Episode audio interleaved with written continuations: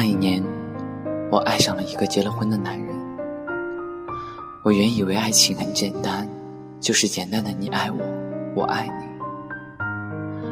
可是最终还是败给了现实。爱情是在对的时间遇到对的人。根据真人故事所改编的小说《别了我的爱人》，近期为大家奉上，希望大家多多留意。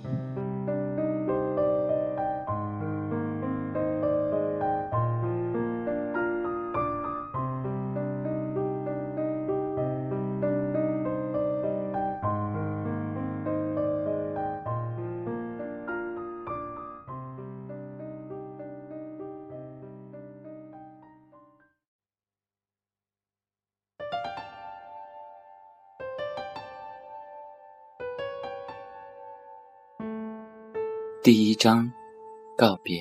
一九九七年的夏天，我收到了北京某小学的任职通知，家人都很高兴，我也顺利能够通过小学教师的申请。但是，北京对我来说又是何等的陌生。我叫肖冉，今年二十三岁，毕业于师范大学。为了能够远离家乡，我特地的申请到了离家很远的地方工作。北京对我有着莫大的吸引，同时家里人的逼婚也是我选择北京的一个原因。毕竟是在农村，农村讲究的先成家后立业，着实让人无奈。还好有了任职通知的一纸任凭，离开家上京就在一个多月后的秋天。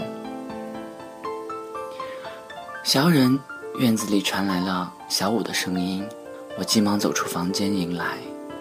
哎，小冉，你在磨蹭什么呀？嘿嘿，我听说你要去北京了。小五一脸的嬉皮得意，你怎么知道的？我还没告诉你呢。我不解的问：“嗨，村子里都传遍了，我真替你开心啊！”小五笑得更加嘚瑟，还用手做了一个揖，肯定是我妈。这是好事儿。哎，对了，阿姨还说你准备的差不多了，就要上京了，我就特地的来看一下。今晚哥为你践行啊，我们老地方见。嗯，好吧，我笑着点了点头。那我先走了，要去一趟县城。说罢，他调转了自行车车头，骑出了我家小院。小五是我从小到大的伙伴，他大我一岁，却总是摆出一副成人的样子。他爱捉弄我，不过危难的时候，他却总是在保护我。他没念大学，到了高中毕业就退学在家。帮助家里干农活，小的时候经常的一起去捣蛋、干坏事儿，被逮着了就把所有的坏事往自己身上揽，回家挨了打，又笑嘻嘻的来找我商量着去偷王大爷家的西瓜。我看着他有点微肿的脸，不知道该说什么，却是心疼的在心里责骂着自己。就这样，我发现我喜欢上了他，一直都是的。晚上吃过饭，在家小坐了一会儿，看了看时间。也差不多该去老地方了，就对妈妈说了一声，便出门了。初秋的晚上还是有点凉的，今晚的月亮还是很亮，远远的就看见老地方那里有一个身影，一定是小五。我在心里暗想，不禁的加快了脚步。老地方是一个高高隆起的小土丘，这里是我和小五经常玩耍聊天的地方。小的时候，一放学便在这里写作业、玩游戏。一直到现在，我们还时不时的会聚在这里。没有了小时候的玩耍调皮，到现在的谈天论地，这里有着太多的美好回忆，一时之间竟有点不舍之意。要不要告诉他我喜欢他呢？我在心里反复的思考着，告诉他吧。这一离家这么远，不知道何时再见。我暗暗的给了自己勇气。小五，你已经来了呀。我在他旁边坐了下来，嗯，我也刚到，嘿嘿，要不要来一根呢？他坏笑着向我递来了一支烟。你又抽烟，要是让宝叔知道了，你又要挨骂了。你不说，他怎么会知道？就抽一根吧，以后我就要一个人在这里抽闷烟了。他的语气透着太多的不舍，我心软了。嗯，好吧，我就抽一口。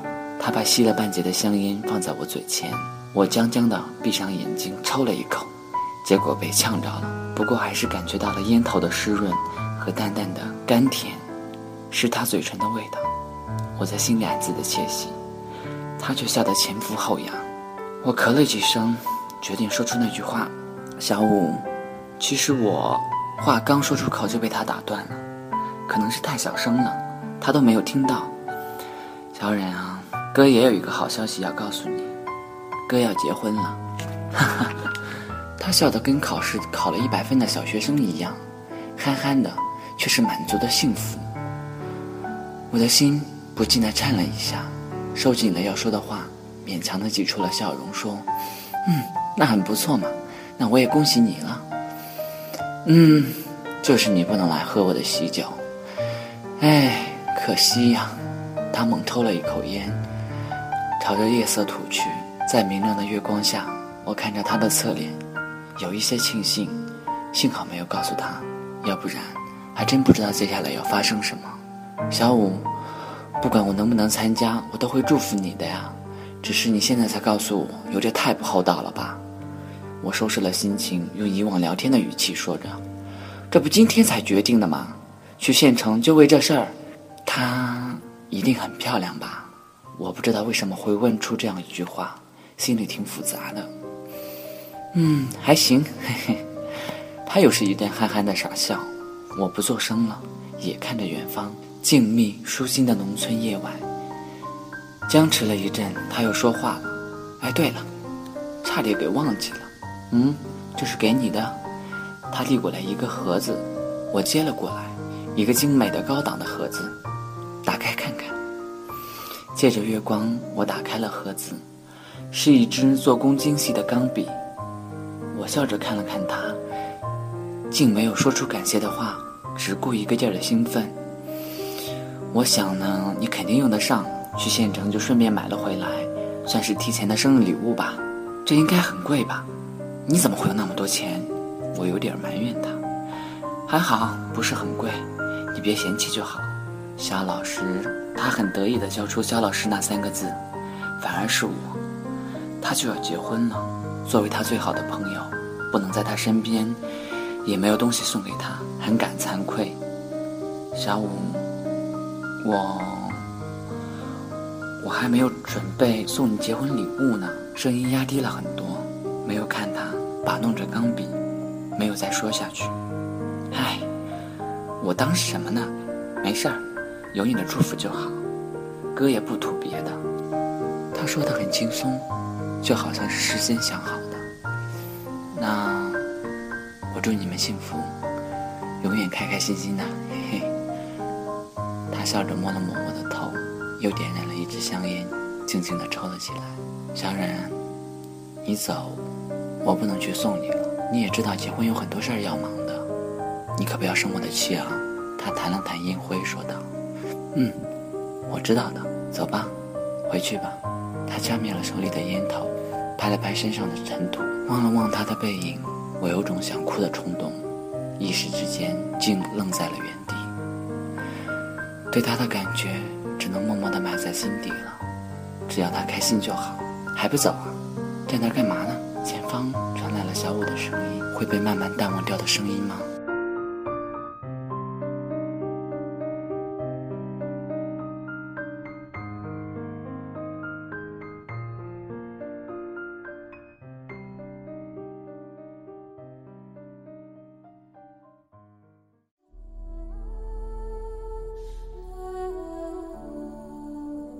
感谢您的收听，我们下期再见。